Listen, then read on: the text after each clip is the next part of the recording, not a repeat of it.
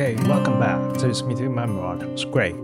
今天我们来聊聊 3D 辅助那些模型的事啊。也许你在想要开始使用 3D 模型的时候，也会有这些困扰。所以这集我想了一些时间，到底怎么讲会比较好理解？也许大家听过我前几集都有在讲 3D 辅助啊。那当然，3D 辅助好归好，也会有一些具体的分别。我们今天就来聊聊。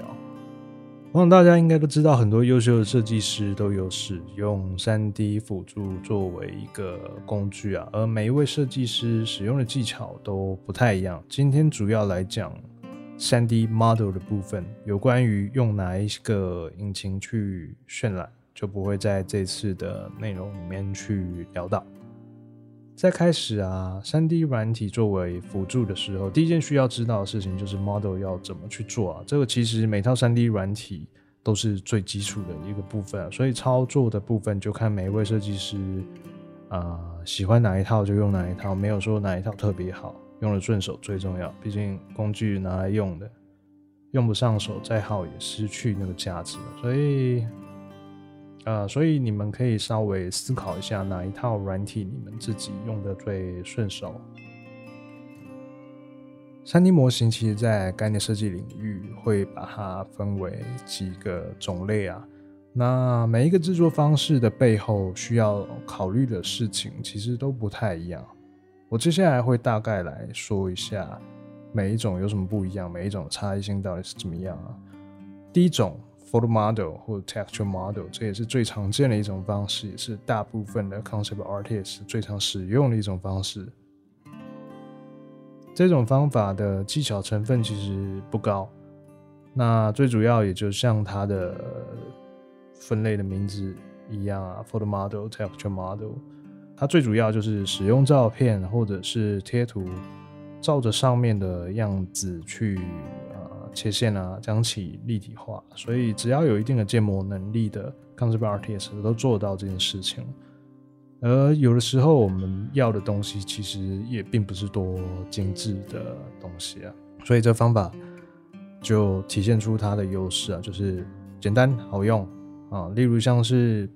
啊墙面上某些窗户的结构，又或者是一些单体小道具去堆出一个呃体量感的时候。这样的方式啊，你就不需要太去在意贴在模型上的贴图到底有没有 render 出质感，因为压根就没有做出那张嗯表现质感的贴图啊，所以质感的这个部分啊，都将会来自于你最终 paint over 绘制上去的样子。当然，这个方法不是没有缺点，它的缺点也是它的硬伤哦，所以使用这个方法制作的物件啊，基本上你是没有办法放大去。观看它的细节，因为 model 本身就没有制作细节。那也许你们会问，在概念设计里面，这个方法着重在什么呢？嗯，这个方法它其实着重在于物体的基础体积、光线对它的影响，然后还有它的关系的位置，就是各个物件关系的位置。那至于其他的部分，就要看遇到 case 是怎么样，再去做调整了。但这里我想要做一个小小提醒，这个方法处理完，哦，render 完以后才是刚开始啊，千万不要把这个结果当做结果。通常在这个阶段玩啊，图面上看起来会非常的不完整，除非就是，嗯，这个可能你是自己看，或者是。啊、呃，跟团队内部沟通，跟同事沟通用的，那这样子的图面上就不会因为完整性有太大的影响，所以这个就你可以思考看看。那第二种方法就是很一般的创建 model，好，这种方法属于比较熟悉 3D 模型的设计师啊，然后也有更多的创作者是使用 3D render 去完成的设计师。顾名思义，这个方式就是从零开始创建模型啊。在这里的这个模型啊，如果你有注意到我前面刚刚提到的，更多的创作者是使用 3D render 去完成的这句话的话，这种方法通常都是从零开始一个一个基础步骤去把 polygon 给创建出来，并且有良好的布线规划，再搭配上嗯针对这个模型啊。啊，去呃菜 UV 啊，绘制 texture 等。而这样子的模型也比较像是主要的场景物件啊，最终结果会比会比较有精致的细节，会比较有正确的材质结果。那这个做法的技术含量就会稍微高一些了。通常只要了解啊，Polygon 的基础啊，三角面、四角面、布线、走线的方式、UV、长缝、法相、Shader 等，就可以做到。但都还算是比较片面基础的内容啊。如果还要更多的精致细节啊，就要处理更多有关于 Polygon 制作面上还有材质处理的事情啊。材质处理这里还有具体的分别啊，例如。嗯，你想要用 s h a d e 程序化，或者是 UV 拆完自己去呃绘制的话，就是有这种差异性。那关于这个部分，我就不在这里展开，有机会再捞一集出来讲。回到重点，处理完刚刚那些基础啊，才不会造成后面在 render 的时候出现一堆无法预期的问题啊。好，那我们接下来来来讲第三种，第三种呃 3D Kit Bash，这个我。呃，这个我就不会称它在建模的范畴里面啦。原则上，这个就是别人建好的模型嘛，有各式各样不同主题的模型啊，哦，有各种时代啊，从中古世纪到科幻都有。那这个方法呢，大部分都会使用在嗯主题比较明确的的作品上啊。由于模型都是别人制作好的，精致度上也是有相对的水平。设计师通常就不需要负担太多时间，在从零然后一直做到有这样子，大部分时间都会投注在重新组合这些 assets 跟 design 上面，让你在初期嗯有更好的效率。那当然还是会需要有一些模型的基础啊，这样在调整这些 3D key Bash 的时候，你才会有办法让你的设计有更好的发挥。不过这个方法也不是完全没有缺点的，因为你可以透过购买就买得到这些模型，相对的别人也是一样，啊，所以透过购买同样模型啊，如果呃说你在设计上变化不大的话，没有突出的看点，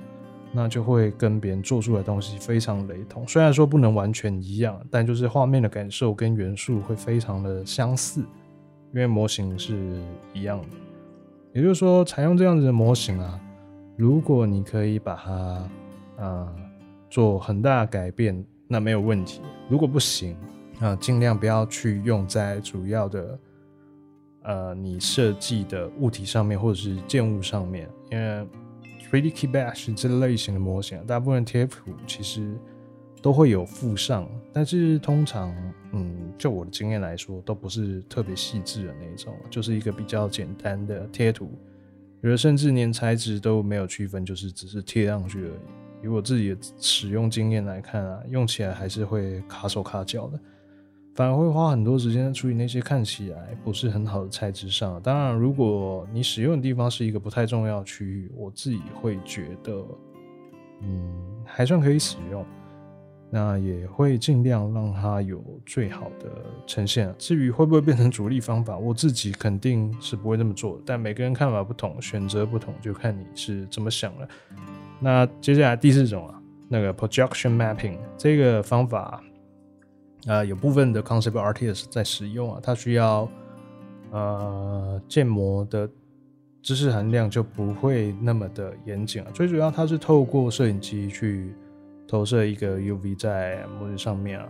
那当然这个模型会有一些比较基础的形状，用来产生体积感啊、光影啊及物件的相对位置啊，那并利用嗯贴图像素的错位去表现的一种手法。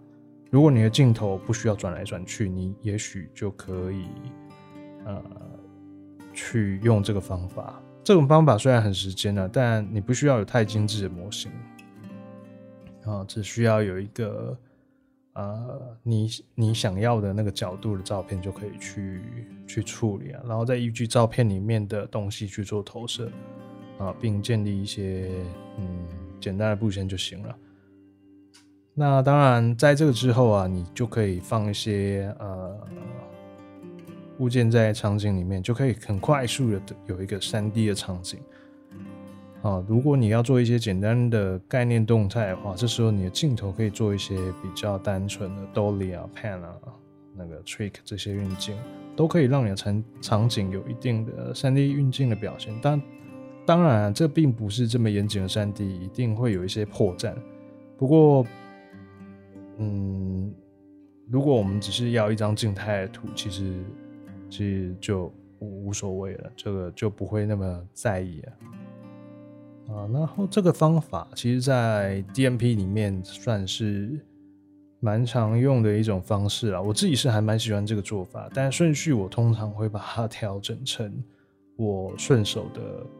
一个流程啊。好，那我们接下来啊，第五种，第五种方法啊，Scan Model 这种方法对于一般的 Concept Artist 来说有一点繁琐，但它的品质是最高的。因为是 photo scan 嘛，所以啊、在 model 与 texture 的细节就不容易丢失。我们最近常看到最大家的厂商就是 Quixel 这家公司，它的 Megascans 的资料库已经在全世界都在使用，资料细节程度也是最完整的哈。从 High Poly 到 Low Poly，甚至 LD，他们都完完整整的准备好了。当然不外乎连 texture PBR 资料也是呃整理的相当完整，让你直接取得 model 以后就可以直接 render 出来使用。那对应每一套 3D 软体，我印象中是都会有一些些的差异性，但整体来说，其实呃你没有做比较的话是看不太出来的。使用上你就直接使用，不需要思考太多关于贴图问题或者是模型问题。你需要考虑的就是你的电脑的效能、跟你的设计，还有你的构图。虽然是这么说啦，但没有一个方法是完美。就像前面 Keybash 讲的，讲了一个点，全世界大家拿到的模型贴图都是一样的，所以这一个通常就不会是你主要的设计。你主要的设计还是会来自于你自己本身啊，然后这些辅助的 model 就只是画面打底啊，这也是。为什么我们看很多优秀的概念设计师，画面上的东西啊，永远都是那么独特啊？因为主要的物件或者是建物建物设计都还是来自于他们自己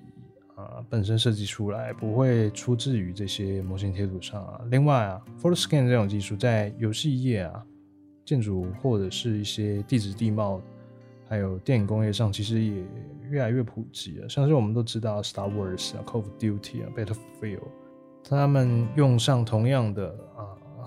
扫描技术，在地形啊、服装啊、角色啊都有用到这个技术。那回到场景上，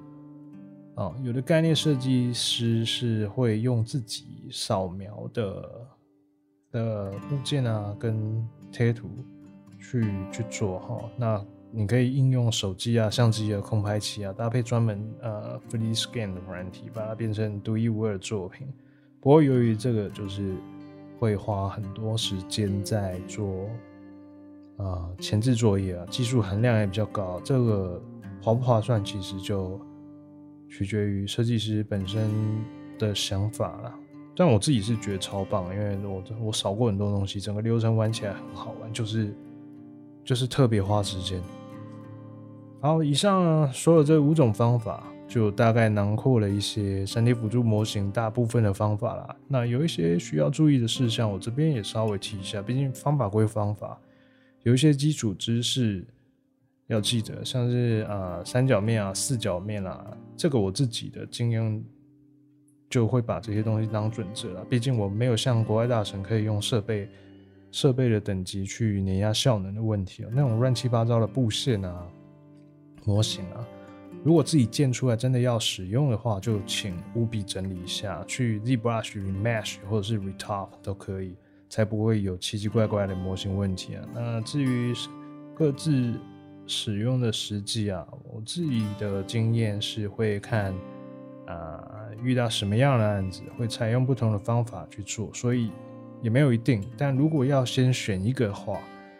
嗯，我个人会觉得第一种方法会是最好入门的一种，也就是你在网络上可以找到最多教学与资源的一种。